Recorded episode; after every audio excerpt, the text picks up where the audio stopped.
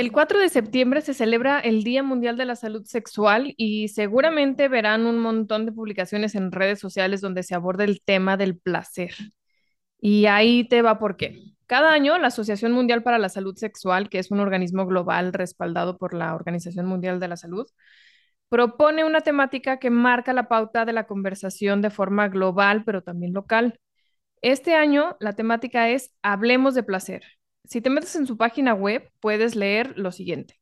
Exhortamos a todos los gobiernos, instituciones académicas, autoridades de salud y educación, activistas, medios de comunicación, actores del sector privado y la sociedad en general a promover el placer sexual en las leyes y la política pública como parte fundamental de la salud sexual y el bienestar.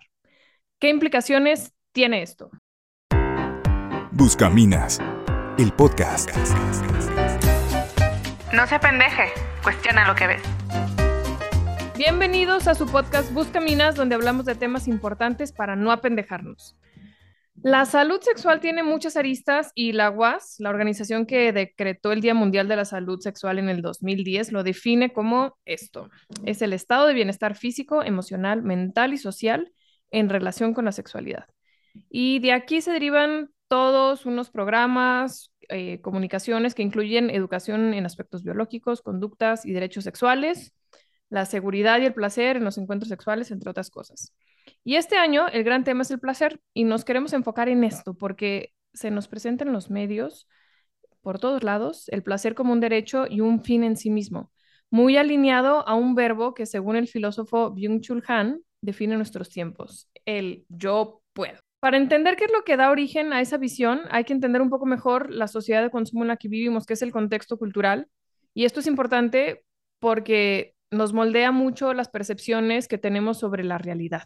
Y por eso cambian las ideas que tenemos a lo largo de las décadas. Por eso ser una mujer hoy no implica lo mismo que ser una mujer hace 100 años, ¿no? Tiene que ver con el marco cultural en el que vivimos. Y bueno, me voy a quedar de momento solo con dos características de esta cultura del consumo. Uno, que es una sociedad que le da la espalda al dolor y a la muerte. El presente es el bien absoluto, el famoso YOLO. Solo vives una vez y como el presente es lo único que hay, queremos acumular cosas, viajes, experiencias, encuentros, todo por el placer de vivir.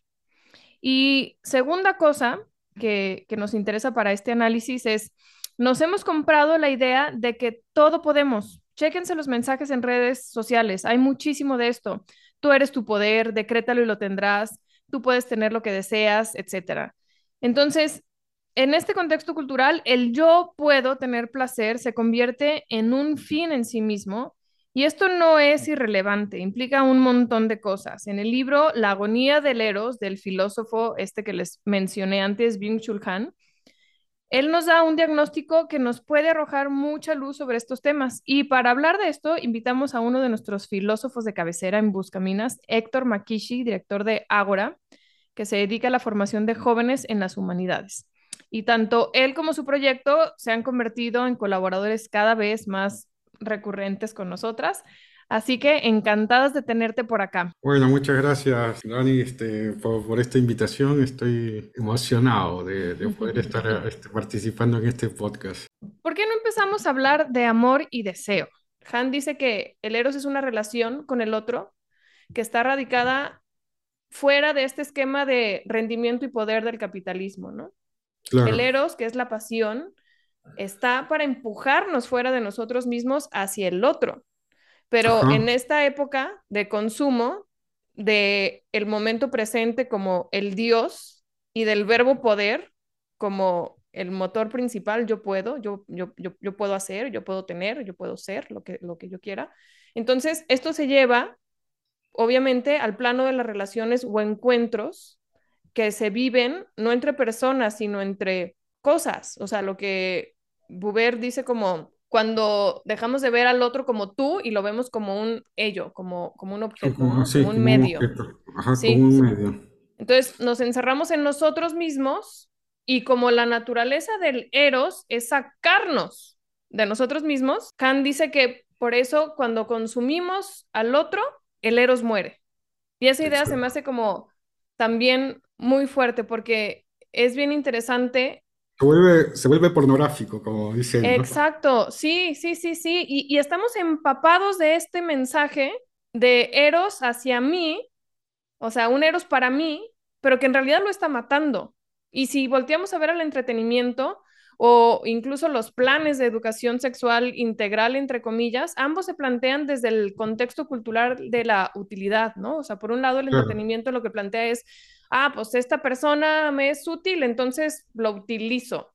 No me es útil, pues ya no lo utilizo más, lo cambio, lo desecho. El chiste es experimentar ese Eros, pero solamente para mí, no como un motor de encuentro entre claro, personas, porque rara vez se promueven estos mensajes de las series, que ya hemos hablado mucho de ellas, eh, de algunas de ellas ahí en, en- en nuestros posts. Rara vez se, se promueve ese vaciamiento de, del yo, se queda siempre o casi siempre por no ponerlo en términos absolutos en la, en la satisfacción personal de un deseo que, pues, que, lo, que lo tengo que encauzar y lo tengo que satisfacer y, y, y que para nada busca encontrarse ni a sí mismo y mucho menos a, a, a sí mismo a través del otro, ¿no? Es como un monstruo, un monstruo enjaulado en- dentro de nosotros mismos que tenemos que darle alimento, alimento. Alimento, sí, aliméntalo, porque Y, si pero no, ese, ese tipo le abres la reja y te mata, ¿no?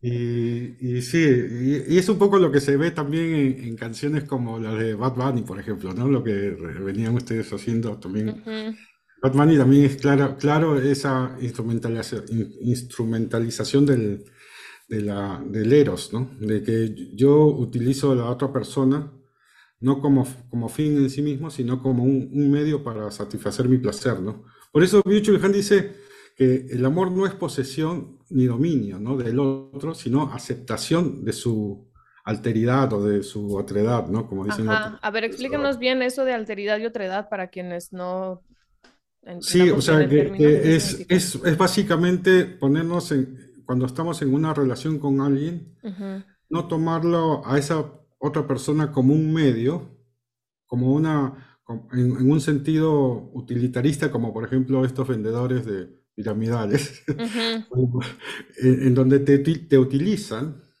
te utilizan para, para conseguir algo, ¿no?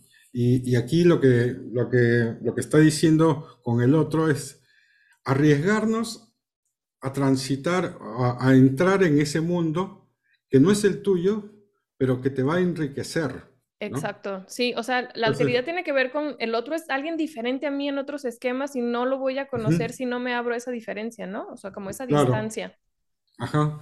Por eso dice, el capitalismo atomiza y elimina la, la alteridad, ¿no? Al romper justamente esta dialéctica entre el yo y el tú, más bien somete a la persona a la, a que todas estas relaciones se ordenen a la fuerza del consumismo, ¿no? Inclusive lo- lo- los- las aplicaciones tipo de, de match, ¿no? De este tipo Tinder, Ajá, esas ajá. cosas, tienen que ver con, con esa cuestión de que yo estoy viendo un catálogo y, fuerte, y- y ¿eh? el- y al que me, y al que me gusta le, le digo, lo pongo como objeto favorito Ni- nunca lo había pensado así, y, y es este, y es duro, ¿no? Porque es básicamente para te- obtener un, un placer momentáneo. Ujú, Va a sonar fuerte, pero como buscas un servicio de placer sin, sin pago, ¿no? Ya, donde hay una hay un consenso entre consenso. los dos, entre que, en, en el que uno dice, tú me vas a servir para mi placer, y el otro dice, tú también me vas a servir para mi placer, ¿no? Pero Claro. no hay necesidad, eh, inclusive he conocido gente que me, me dice que una vez que han tenido el encuentro íntimo, lo bloquea, lo bloquean del, de- del WhatsApp, porque o sea, Pues claro. justamente esa persona quiere tener la libertad de cuándo volver a sacar el juguete, el, sí, el, el sexto, el sex toy, digamos, este, claro. para, pero no quiere que se meta en su mundo, Sí, por no, no lo quiere abrirse, no quiere arriesgar, que también eso se menciona un montón, Claro, ¿no? En, en el libro de hemos perdido todo riesgo a, a, pues, lo voy a parafrasear, pero pues es ese riesgo a morir de manera simbólica. Entonces, por claro, eso vivimos limitados y ese límite nos vuelve narcisistas. Y, y es bien interesante, pues, porque por ejemplo, la educación sexual ante esta realidad que evidentemente se vive, pues lo que hace es simplemente proponer como los métodos de, a ver, vamos a entender esta realidad, pero no la realidad que trasciende. Y entonces presenta los métodos de prevención y experimentación más seguros conforme a esa visión narcisista del Eros, está muy cañón, o sea, porque no se trata solo de quedarnos aquí en la moralina de, de, moralizar ni las apps ni las conductas, sino de entender cuál es el fondo de por qué estamos tendiendo este tipo de relaciones y de encuentros. Y la respuesta está, pues, obviamente, como todas las preguntas profundas, en la filosofía y, y en la concepción que tenemos de lo que significa ser humano y a partir de las cuales también se organizan sistemas económicos, como el que Byung-Chul Han critica mucho que es el capitalismo, ¿no? Claro, este, si lo vemos desde, desde el punto de vista este de Byung-Chul Han, estos contenidos de educación sexual tienen que ver con adiestrar a la persona, minimizar sus riesgos, ¿no? Sí. Minimizar los riesgos desde, desde solamente el acto sexual. O sea, no, no tienen idea de que el, el, amor implica siempre un riesgo. Sí, sí, o sea, Entonces, ellos dicen, bueno, si, si, el, si el amor es sinónimo de acto sexual, entonces hay que darle los métodos para que no queden embarazadas o, o que la gente pueda vivir su sexualidad. O su plan de vida. Su plan de vida sin necesidad de procrear. Exacto. Pero justamente este, sin, sin, ese riesgo no hay, no hay amor posible, es puro verse a sí mismo y sigues viendo a la persona como un instrumento y no como, no como, una, este, como una persona, ¿no? sí, a mí me gusta mucho cómo se plantea en la introducción del libro como el poder de la transformación del amor, o sea, el eros, el amor pasional, que obviamente es el inicio de un amor trascendente, se manifiesta como, como aspiración revolucionaria. A mí me encanta como entenderlo en estos términos, a una forma de vida y sociedad pues que no está satisfaciendo ese anhelo profundo de trascender lo temporal. Y no lo sabemos y no lo cuestionamos, pero lo vemos en estos índices de depresión o de insatisfacciones, de poca vinculación con otros, de poca capacidad de relacionarnos profundamente. Pero sí, mientras leía el libro como que me salía una pregunta que tiene que ver con esto que dices, creo, ¿no? O sea, si el amor es una, escena, eh, una escena de, del dos y por eso es una especie de matriz política básica, ¿no? ¿Por qué? Porque ya son dos, entonces ya se hacen sujetos, bueno. Sociedad. Ajá, exactamente. Entonces yo en mi mente un poco más conspiranoica me preguntaba si podría ser que siendo esta escena de dos una escena política, el poder, que es ese que se impone sobre la mayoría y que obviamente existe, este, llámese gobierno, instituciones, eh, lo que, con donde sea que cada quien lo veamos, ¿será que tiene algún interés en fragmentarnos desde el no amor para mantenernos en la impotencia? O sea, esto es en el no poder. ¿Sí me explico? Sí, yo, yo, yo creo, yo creo que sí, porque justamente el poder es una relación siempre vertical, no, es, no, es, horizontal como de a dos.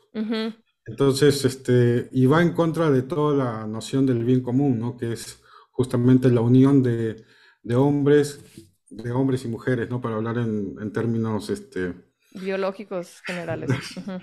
realizado de manera comunitaria, ¿no? Eh, y, pero ese bien común a veces uno se piensa, sí, pero es poner en riesgo mis, mis otros bienes específicos, individuales, pero lo que la gente no entiende es que el bien común perfecciona también nuestros bienes individuales. ¿no? ¿no? es que es un bien común que, en donde yo como individuo no participo, sino que más bien eso perfecciona mi forma de ser, mi forma de ser humano, todo eso. Es esa capacidad de, darse hacia su época y a la sociedad, como decía Tarkovsky. Qué bonito.